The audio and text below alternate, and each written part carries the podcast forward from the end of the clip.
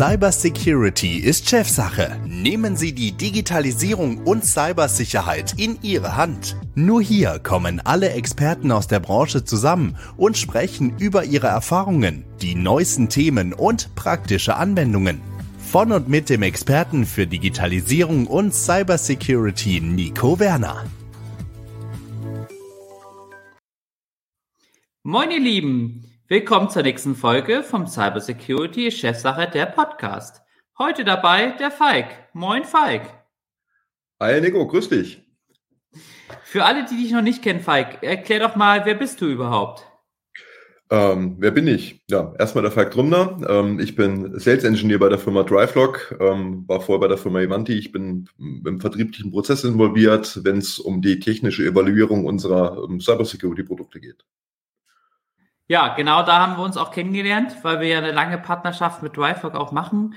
Äh, freut mich daher, dass wir heute mal über ein ganz spannendes Thema sprechen. Wir hatten mal ähm, auch einen Vortrag gehabt bei DriveLog, wo wir so ein bisschen dieses Thema angeschnitten haben und freue mich deswegen ähm, persönlich, dass die Community entsprechend das Thema gewählt hat, das Businessmodell Cybercrime. Ja, ähm, ich habe mich auch gefreut. Ähm, wir haben ja eben schon mal eingangs ganz kurz geplauscht, bevor wir hier mit dem Recording gestartet haben. Ähm, wir haben ja leichte Überschneidungen auch äh, zu den anderen Themengebieten, die auch noch zur Auswahl standen. Aber so ist das ja heutzutage. Ähm, IT-Sicherheit ist ja relativ umfassend. Ähm, wir haben Überschneidungen zu anderen Themen. Absolut. Aber für die Leute, die jetzt sagen, Cybercrime ist für mich äh, irgend so ein Bestword, beziehungsweise das habe ich mal in Science-Fiction-Filmen gehört. Was ist denn eigentlich Cybercrime? Also definitiv keine Science Fiction. Ja, ähm, ja was ist Cybercrime? Ähm, gute Frage. Ähm, wenn ich es mal mit so Weihnachten vergleiche, äh, da ist ja jeder von uns, der sich mit IT auskennt und nach Hause kommt, für alles verantwortlich, was ein Stecker hat. Ja?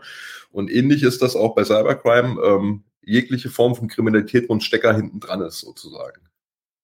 Also es ist vielfältig. Ja. Natürlich ähm, vorneweg, was man in der Presse liest, ähm, sprechen wir natürlich auch von Ransomware, also ähm, Erpressung, ähm, Datendiebstahl, aber auch natürlich Identitätsdiebstahl, ähm, über Phishing, über Wishing, ähm, so alle Arten, die damit im Endeffekt zusammenkommen. Im Endeffekt ist auch der Enkeltrickbetrug, ähm, je nachdem wie er stattfindet, könnte da auch noch mit drunter fallen. Ja, am, Ende, am, Ende, des Tages ist, glaube ich, auch wichtig zu verstehen, Cybercrime versus einer traditionellen ähm, kriminellischen, äh, kriminologischen Handlung kann man ja eigentlich auch so ein bisschen sagen, alles das, was sich so im Cyberspace abbildet? Oder genau. wie würdest du das entsprechend unterteilen zwischen Cybercrime und dem traditionellen?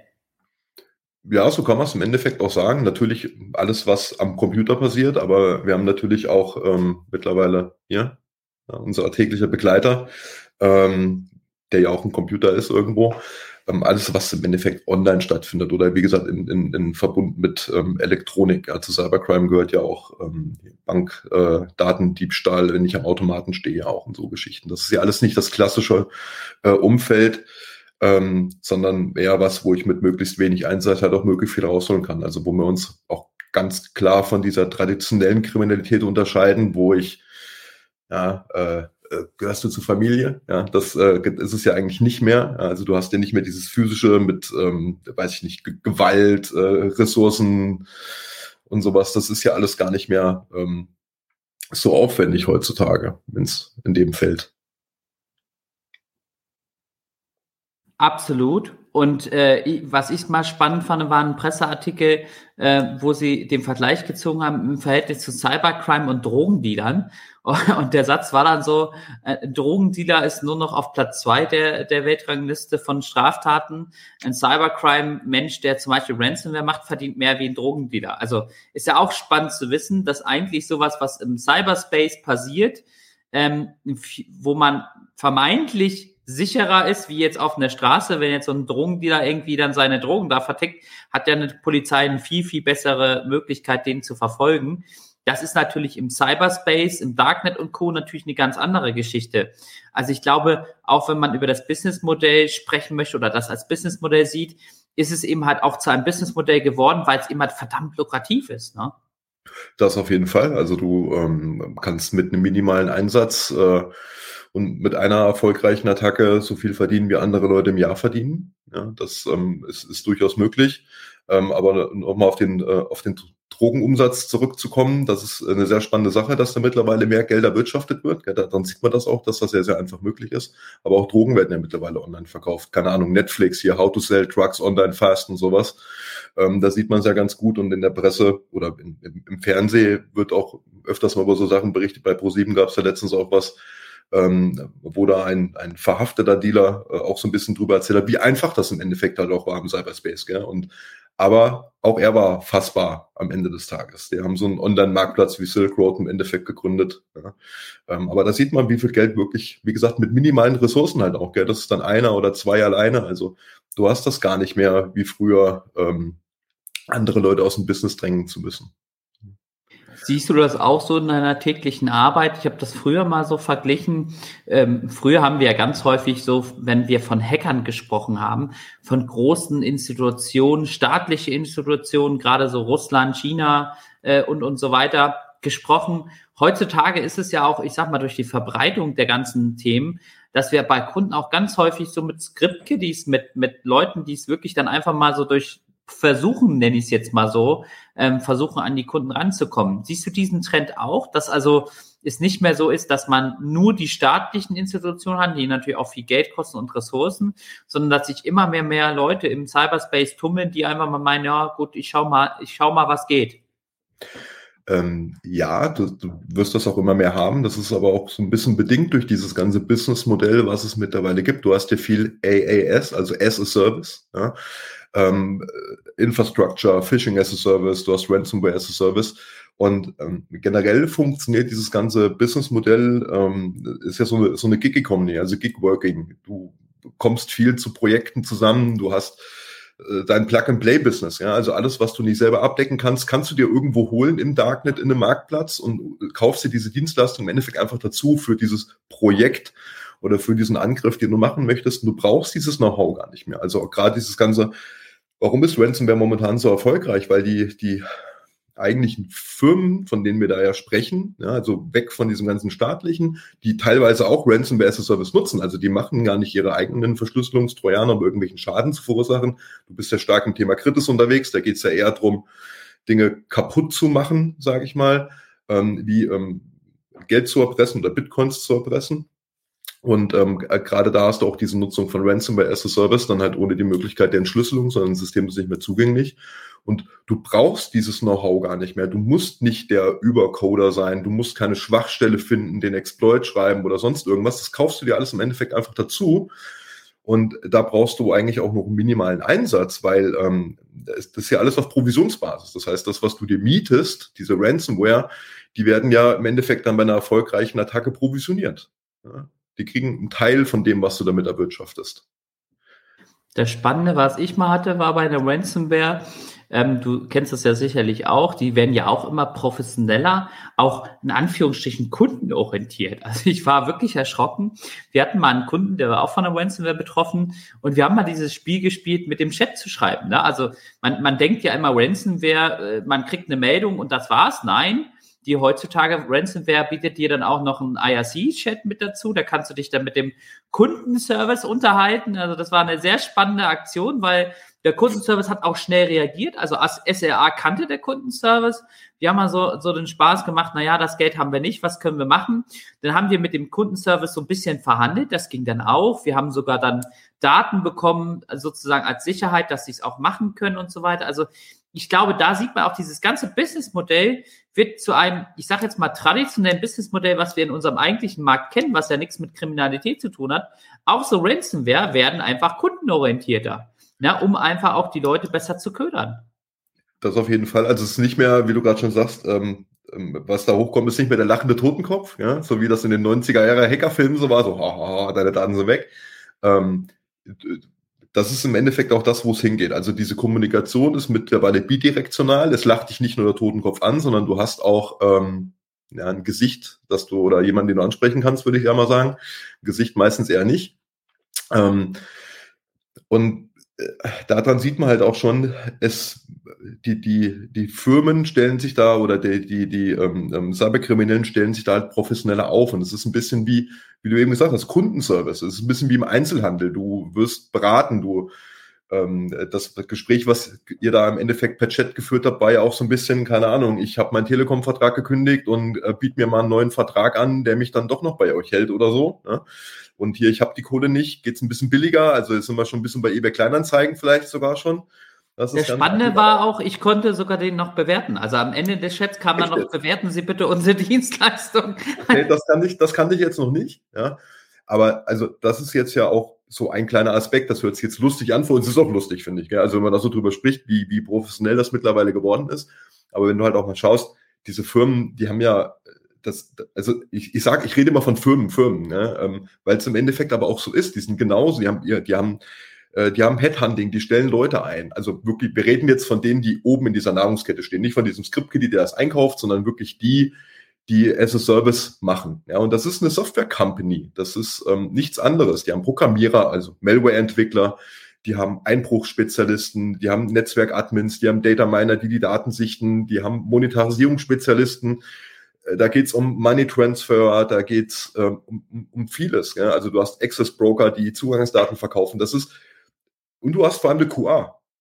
Ja, weil du jetzt sagst, die Ransomware wird immer besser. Also nicht nur die Dienstleistung rundherum, sondern die Ransomware an sich wird ja auch besser. Weil ich meine, was machen diese Firmen? Wir als DriveHawk haben natürlich auch eine QA. Wir müssen ja schauen, dass A, unsere Software gut funktioniert und B, dass sie auch möglichst sicher ist und oder Sicherheit bietet, möglichst viel. Ähm, und im Endeffekt haben, haben ähm, äh, diese Ransomware-Firmen auch eine QA. Und da geht's halt drum, ähm, dass äh, die Schadsoftware nicht von einem AV oder von einer IDA-Lösung ähm, detektiert wird. Ja, und so Geschichten, ja, also dass da nichts erkannt wird und dass äh, die Daten auch erfolgreich verschlüsselt werden und die nicht irgendwo einen Bug haben oder sowas in der Art. Lockbit hatte ja mal ähm, so einen starken Bug in der Version 2.0. Version 2. Ja, da sieht man auch, äh, wo es entsprechend hingeht. Wenn, wenn wir jetzt nochmal ein bisschen zurückkommen, wenn wir jetzt sozusagen, wir haben jetzt viel über Ransomware gesprochen, was sind denn so für dich deine Top drei Dinge, die du jetzt in Bezug Cybercrime bei deinen Kunden siehst? Außer, außer jetzt Ransomware, wobei ich glaube, das wissen wir alle, dass es ein häufiges Thema ist, aber siehst du da entsprechend am Markt auch andere Dinge, die super wichtig sind, die auch gerade für, für so einen Angreifer in Form des Businessmodells einfach und simpel zu gestalten sind? Ähm, ja, definitiv. Ich meine, bei, bei Ransomware sprechen wir ja wirklich, wir haben in dieser Angriffskette, keine Ahnung, Killchain äh, nach MITRE-Attack, du bist ja da irgendwo bei Execution, also irgendwo ganz weit oder relativ hin, so, ähm, wenn es darum geht, dass die Daten oder wenn es verschlüsselt wird, dann bist du sowieso schon ganz hinten in der Kette. Ähm, und davor passiert natürlich auch noch eine ganze Menge. Ja? Also wir sprechen hier von Identitätsdiebstahl äh, über äh, Phishing. Ich hatte im Bekanntenkreis jetzt keine Kundschaft oder vielleicht auch noch nicht. Ähm, da ähm, wobei war auch Fishing war Whaling. Ja, da ist der, kenne ich den Chef selber von, äh, von der Reederei, der ähm, da aufs Kreuz gelegt worden ist und äh, selber gesagt hat, ich kann auch nicht mal jemanden anscheißen, weil, ähm, darf ich das überhaupt sagen im Podcast? Ja, ja darf ich, ist okay. Ähm, weil ich war selbst, also ich, ich war selber, der den Mist gebaut hat. Ja. Ähm, und also das Phishing ist garantiert was und dieser Identitätsdiebstahl und generell auch ähm, Fallen zu erkennen. Ja? Weil so IT-Sicherheit, du weißt ganz genau, wovon ich spreche. Das ist ein bisschen wie Fahrradfahren, das muss man ein bisschen lernen. Ja? Und das geht im Endeffekt nur durch äh, kontinuierliche Übung und Konditionierung, wenn man das auch so sagen darf. Also man muss es know your enemy. Ja, das ist wie im richtigen Leben. Du musst erstmal wissen, wo die Gefahr ist, dass der Herd heiß ist. Vor allen Dingen, glaube ich, steht und fällt immer mit der, Kondis, äh, mit der permanenten. Ne? Fahrradfahren ist ja meistens so, du steigst aufs Fahrrad drauf und wenn du zwei Jahre nicht mehr auf dem Fahrrad bist, kannst du trotzdem auch weiterfahren. Das ist im IT-Security-Bereich eben halt nicht so, sondern da musst du dir immer halt permanent am Ball bleiben, dich weiterentwickeln, gucken, ne, was ist denn jetzt das Neueste? Und das ist, glaube ich, auch so ein bisschen die Herausforderung, die ich auch selber bei unseren Kunden immer wieder sehe. Die fangen einmal an, die müssen jetzt irgendwas tun, die wollen irgendwas tun ähm, und dann lassen sie es aber wieder schleifen, weil das, man hat dann ja die gefühlte Sicherheit, man hat jetzt irgendein System gekauft, man hat irgendwas gemacht. Aber wie du schon sagst, äh, sowas verändert sich eben halt ständig.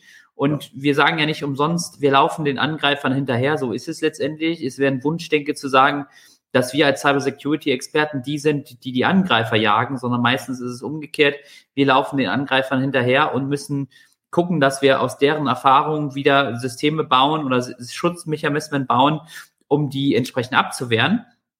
Und da fehlt eben halt bei vielen Leuten auch dieser lange Atem zu sagen, okay, wir müssen das ganzheitlich betrachten, wir müssen es eben halt in ein Konzept reinbringen, was wirklich langfristig gedacht ist und nicht nur Schnellschuss und gut ist. Genau das ist das Wichtige. Also ich glaube, das hast du so mal sogar mal gesagt in einem Vortrag, wo wir zusammen unterwegs waren. Ähm, IT-Sicherheit ist kein Projekt, was irgendwann abgeschlossen ist. IT-Sicherheit ist ein kontinuierlicher Prozess, den du ja auch permanent wieder evaluieren musst. Du hast eben ganz gut gesagt, mit dem Fahrrad, da steige ich irgendwann drauf. Ähm, aber das reine Fahren auf einer geraden Strecke ist vielleicht der falsche Vergleich. Also der, da, da hinkt das ein bisschen. Ähm, es wäre dann im Endeffekt nach zwei Jahren setzt du dich drauf und machst jetzt auf einmal Trailrunning mit dem Fahrrad oder äh, Downhill Racing oder irgend sowas, ja. Und nicht nur geradeaus. Das ist natürlich schon ein riesen, ein, ein riesen weil es, wie du gerade sagst, es wandelt sich draußen. Die, die, ähm, die Kriminellen, die wollen ja damit ihr Geld verdienen. Und das ist sehr, sehr lukrativ. Deswegen werden auch sehr viele Energien reingesteckt. Und wenn eine Seite viel aufbietet, muss die andere im Endeffekt auch Schritt halten. Ja. Sonst verliere ich. Absolut. Ähm, vor allen Dingen, glaube ich, ist das Thema, wir haben es ja vorhin schon ähm, angesprochen, all das, was Geld bringt, wird immer dazu führen, dass Leute sich mit dem Thema auseinandersetzen. Und wir reden bei Cybercrime einfach über eine Menge Geld, die da im Laufen ist. Und äh, selber weiß ich ja auch, ähm, wenn man sich äh, von dir, dass wenn man sich dann entsprechend im Darknet mal umschaut, man findet so viele Informationen, so viele Daten. Man kann heutzutage das alles as a Service einkaufen. Man braucht gar keine richtige Experte zu sein. Also das Spannendste, was ich mal hatte, war dann tatsächlich auch in einem Darknet-Shop wo jemand seine Dienstleistung angeboten hat. Die wurde sowieso wieder mit dem Thema Bewertung. Ne? Da haben dann wirklich Leute ihn bewertet, war schnell, war nicht schnell, wie auch immer. Und der hat dann damit geworben, dass er 100% Erfolgsgarantie hat, weil er eben halt nicht nur eine Attacke hat, sondern eben halt dann sich aufgebaut hat. So nach dem Motto, du gibst mir ein Target und ich krieg das zu 100%. Ob ich das jetzt durch Social Engineering krieg, ähm, Physical Security oder durch Phishing oder was auch immer krieg, war dem egal der hat ihm halt pro Target einen gewissen Preis aufgerufen und hat dann eben halt geworben, das 100% erreichen und seine, seine Reputation, sprich seine, seine Bewertungen haben das ihm auch recht gegeben. Und das finde ich so absolut spannend. Es ist überhaupt nicht lustig, weil die Leute, die davon betroffen sind, im Gegenteil, die, ähm, für die ist es überhaupt nicht lustig, aber es zeigt eben halt, dass dieses Businessmodell oder die Businessmodelle im Cybercrime so gut funktionieren, und dass wir von staatlicher Seite oder auch von den Strafverfolgungsbehörden auch leider nicht in der Lage sind, sowas immer so schnell zu detektieren. Es gibt ein paar gute Dinge. Wir haben ja auch dann die eine Hackergruppe jetzt vor kurzem wieder hochgenommen, wo ja auch gezeigt worden ist, dass auch behördenübergreifend es funktioniert. Ich glaube, die Herausforderung ja auch in diesem ganzen Thema Cybercrime ist, dass Cybercrime im Verhältnis zu einer traditionellen Straftat nicht an einem Standort passiert, sondern eben halt weltweit agiert. Ne? Und dann schaue ich nur auf unser Deutschland zurück. Ähm, wenn ich mir überlege, ich hatte auch mal den Fall gehabt, dass ich eine Cybercrime-Strafanzeige stellen musste. Da war dann die erste Frage, wo ist denn der, der, der Tatort? Ne? Ähm, und dann war es wirklich witzigerweise, äh, äh, der Tatort war letztendlich im Internet. Ne? Dann hat man das bei der Behörde hingeschickt, wo man sozusagen den Standort hatte. Die Behörde hat gesagt, nee, dafür sind wir nicht zuständig, weil das ist ja im Internet passiert.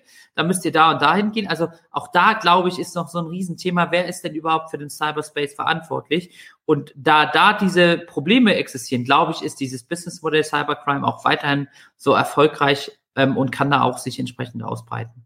Aber guck, Nico, da schließt sich der Kreis zum Anfang, wo wir äh, traditionelle Kriminalität mit Cybercrime verbunden haben. Da hat die Polizei auch zu dir gesagt, da ist ein Stecker dran, da sind wir nicht für zuständig. Ja?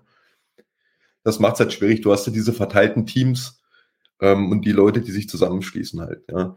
Und das, was du, ähm, ich, ich glaube, das, was du eben gemeint hast mit die Hackergruppe, die hochgenommen wurde, wichtig ist halt auch die Anzeige. Ja, also wichtig ist auch die, die Ransom nicht zu bezahlen. Wichtig ist die Anzeige. Denn ähm, auch, dass diese Hackergruppe hochgenommen wurde, kam ja, glaube ich, durch eine Anzeige aus Baden-Württemberg, wenn wir da vom gleichen sprechen.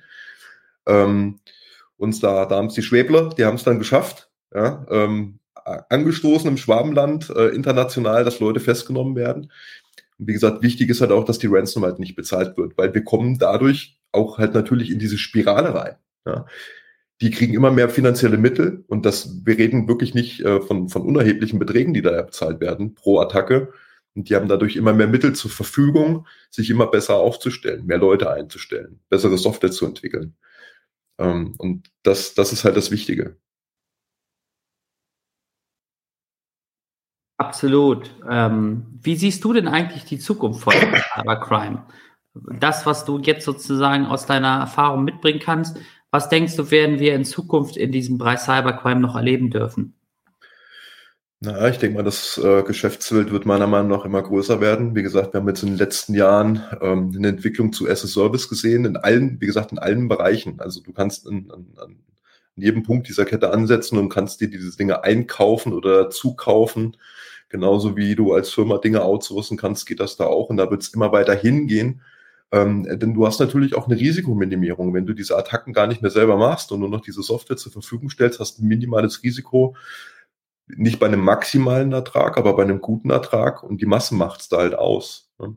Und da wird das immer mehr hingehen. Also wie gesagt, man hat es in den letzten Jahren schon gesehen und du hast hier ganz klar Gruppen, die sich ganz weit oben absetzen. Also auch Fin7 ist da garantiert auch mit dabei. Ähm, die Gruppe hinter Emoted ist über zehn Jahre schon tätig. Ja, wir haben eben von Lockbit gesprochen, äh, von der Version 2. Die waren ein bisschen buggy. Dann gab es die Version 3 und die haben sich jetzt noch professioneller aufgestellt mit einem Affiliate-Programm, wo du auch äh, gewisse Dinge auch erfüllen musst, als Partnerprogramm wie bei einer Softwarefirma. Ja? Du musst gewisse Skills haben, du musst die letzten Jahre ähm, erfolgreiche Attacken nachweisen, du brauchst einen gewissen Kontostand in Bitcoins, ähm, lauter, lauter so Sachen und da wird das als mehr hingehen. Also dass diese Eintrittsschwelle generell für irgendjemanden auch viel geringer wird, ja, weil du halt diese professionellen Firmen hast. Ich muss heutzutage ja auch kein PowerShell-Skript für einfache Dinge mehr selber schreiben. Ich kann einfach ChatGPT dazu nehmen. Gut, aber es ist jetzt keine AI, die da dahinter steht, sondern eine Firma, die as a Service was anbietet. Ähm, aber da geht's halt im Endeffekt hin. Ja. ja, und ich glaube auch, das ist das Spannende für die Zukunft, was wird dieses ganze Thema AI dann noch bringen? Wir hatten ja im Vorgespräch auch schon drüber gesprochen. Ich warte an, auf den Tag, dass ChatGPT wirklich die erste Ransomware oder etwas ähnliches schreibt, weil die werben natürlich immer damit, dass unsere AI sowas nicht kann. Aber am Ende ist es wichtig, bei dieser AI, dir das nur entsprechend zu verpacken. Na, wenn du schreibst, erstell mir eine Ransomware, dann sagt äh, ChatGPT, nee, mache ich nicht. Wenn du ihr aber sagst, ah, mach mal das, mach mal das, mach mal das und daraus entsteht eine Ransomware, das ist wiederum was anderes. Und das sehe ich auch für mich persönlich als eine große Herausforderung für die Zukunft. Was bringen solche Automatisierungen oder solche AIs in Bezug auf Cyber Security und auch in Bezug auf Cybercrime? Weil ich mir da vorstellen kann, dass dann Businessmodelle möglich sind, ähm, wo wir noch weniger, ähm, ich sag mal, als Mensch gegen tun können, wo wir dann eben halt auch schauen können, was wir als auf der Technologieseite machen müssen, um gegen solche Tools vorzugehen. Ähm, ja, das, das sicherlich. Ich hatte ja eben auch von den Ressourcen gesprochen, die durch so Ransom Payments im Endeffekt auch immer, immer größer werden. JetGPT ist jetzt ein Startup, wo viel Geld reingesteckt wurde von anderen Firmen wie Microsoft zum Beispiel. Ähm, wir haben ja noch andere äh, KIs, die als weiter vorangetrieben werden. Aber wer sagt denn, dass die bösen Jungs äh, nicht auch Geld in die Hand nehmen und ihre eigene AI ähm, entwickeln oder eine bestehende selbst mit eigenen Datenmodellen anlernen und genau diese, diese ethischen Hürden rausnehmen aus der ganzen Geschichte und sich das dann schreiben lassen. Ähm, vielleicht mal ein ganz kurzer Exkurs gedanklich äh, aus der Cybercrime raus. Ähm, ich hatte letztens einen sehr interessanten Artikel darüber gelesen, über eine KI, die eigentlich dafür da war, Medikamente zu entwickeln. Und die haben sie im Labor mal rumgedreht und die hat Gifte entwickelt. Und ähm, da haben die Wissenschaftler nur mit den Ohren geschlagert. Also es waren hochpotenzielle Nervengifte und ähm, wo die gesagt haben, das darf nie in die Hände von irgendjemandem äh, gelangen. Ja. Ähm, und wichtig ist es halt, dass es diese Hürden gibt. Aber wie gesagt, wenn die bösen Jungs das selber machen, kannst du nicht rausnehmen. Und wichtig ist es halt, du hast eben gerade gesagt, wie, wie können wir uns in Zukunft hier auch dagegen schützen? Ähm, das ist natürlich einmal der Punkt Data Protection ist wichtig. Das wird auch bei uns bei DriveLog sehr, sehr groß geschrieben. Datenverschlüsselung, also seine das Wichtigste, was man hat, dein, dein IP im Endeffekt ähm, vor unbefugten Zugriff auch zu schützen. Das ist Verschlüsselung natürlich das eine Thema, ähm, aber auch eine effektive Endpoint Protection ist hier auch wichtig. Ich persönlich bin immer noch ein großer Fan von der Applikationskontrolle, ähm, da du so jegliche dateibasierten Attacken im Endeffekt rausnimmst, ob die Software oder die, die Schadsoftware polymorph ist, was vor ein paar Jahren ja möglichst in war. Mittlerweile erkennt das ein AV auch ganz gut, muss man ehrlicherweise auch sagen. Ja. Ähm, aber ich sage es mal so, so eine Applikationskontrolle, wenn du sie betreibst und diesen Aufwand auch betreibst, dein Projekt immer weiterzuentwickeln, ähm, Cybersicherheit, ähm, so diese ganzen Ransomware-Attacken, die in den letzten x Jahren in der Zeitung standen, ähm, die wären dadurch alle nicht möglich gewesen. Ah, ich und, glaube, das ist auch so eine große Herausforderung. Ne? Dieses, was passiert in der Zukunft? Und du hast schon erwähnt, da ist für mich nur ein ganzheitliches Modell wichtig, dass man sich das alles mit anschaut, um eben halt auch dann zu gucken, wie man sich in Zukunft dagegen aufstellt. Weil eins ist klar, es gibt keine 100% Sicherheit, die wird es nie geben. Und so müssen wir eben halt schauen, wie können wir uns dagegen wehren. Und solange es gut ist für die Angreifer, damit Geld zu verdienen, wir reden ja nicht von fünf Euro, sondern von Millionen, Milliardenbeträge, wird es auch immer Cybercrime geben. Ähm, mit Sicherheit, gestaffelte Sicher Schutzmaßnahmen sind extrem wichtig. Ja. Also das, äh, ich habe ja eben von einem Bereich und von einer konkreten Maßnahme halt auch gesprochen. Ja dass ähm, es ist, es gibt kein Snake Oil, es gibt äh, kein Schlangenöl, was dir den hundertprozentigen Schutz gibt. Ja. Ähm, wie gesagt, gestaffelte Schutzmaßnahmen sind wichtig. Dazu gehört mit Sicherheit auch ähm, eine, eine Ideallösung, um erfolgreiche Angriffe auch zu erkennen. Nicht alles ist dateibasiert. Ähm, ich glaube, eine Sache ist immer uns wichtig, so die Zeiten von AV und Firewall, die sind vorbei. Das hat mal in den 90ern funktioniert, aber heutzutage nicht mehr. Da braucht man schon viel schichtigeren Schutz, alleine auch, weil sich immer mehr aus dieser Castle Remote Approach, der ist halt auch nicht mehr da. Ich habe nicht mal eine kleine Ritterburg, wo alles drinnen passiert. Wir haben jetzt eben von KI gesprochen. Äh, Cloud ist ein Thema. Ähm, du hast immer mehr Workloads in der Cloud. Du verlagerst Daten in die Cloud, weil du da ein viel kompetenteres Rechenzentrum bekommst, ähm, wie du dir es als KMU-Unternehmen nie leisten könntest. Ja, mit ganz anderen SLAs. Ähm, Deswegen da ist es wirklich wichtig, vielschichtige Sicherheitsmaßnahmen zu machen, was aber teilweise auch heutzutage eine Herausforderung sein kann. Ähm, wir haben ja vorhin auch über die, über die ähm, Ausbildung von, ähm, von Fachkräften gesprochen, auch über den Fachkräftemangel mal im, im Eingangsgespräch mal kurz.